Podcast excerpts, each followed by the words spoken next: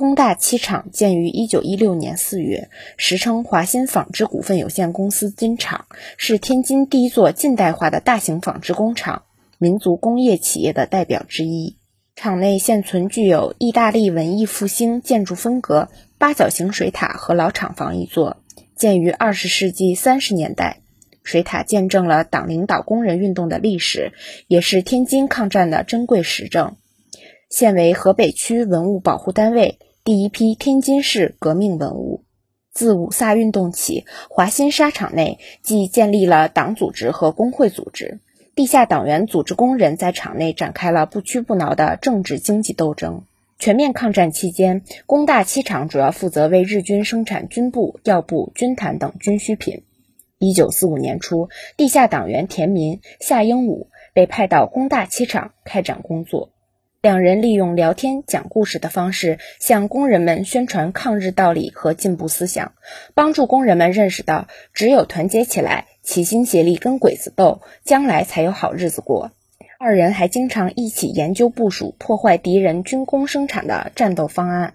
当时日军让工人试制药布和降落伞，在地下党组织的发动下，工人们故意出错，不是卡梭就是断线，弄得敌人只好改产。有的工人偷偷把机器弄坏，把一些电器材料拆下来扔到废井里，厂里还隔三差五着把火，不让敌人的工厂安宁。群众的消极怠工、破坏活动，严重打乱了敌人的军需生产计划。一九四五年七月，为了落实党的破坏日本军需物资、打击鬼子侵略战争的指示，地下党员杨树民、夏英武和工厂电工老刘密谋火烧毛绒厂。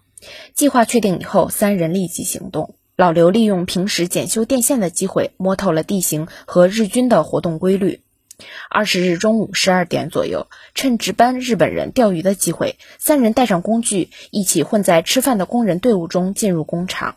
三人两前一后，直奔毛绒厂。到了毛绒厂变电室的后墙，老刘环顾四周，确认安全后，扬手扭开变电室的铁窗，与杨树明一前一后跳进去。夏英武则就近躲在隐蔽处进行警戒。变电室内，老刘首先打开了闸盒，然后踩在杨树明的肩上，戴上绝缘手套，用钳子熟练地把早已准备好的铅丝拧成两股横，接在两根高压线上，又将一大把旧羊毛撒挂在接好的铅丝上，最后用绳子一头拴在闸把上，另一头搭在窗口外。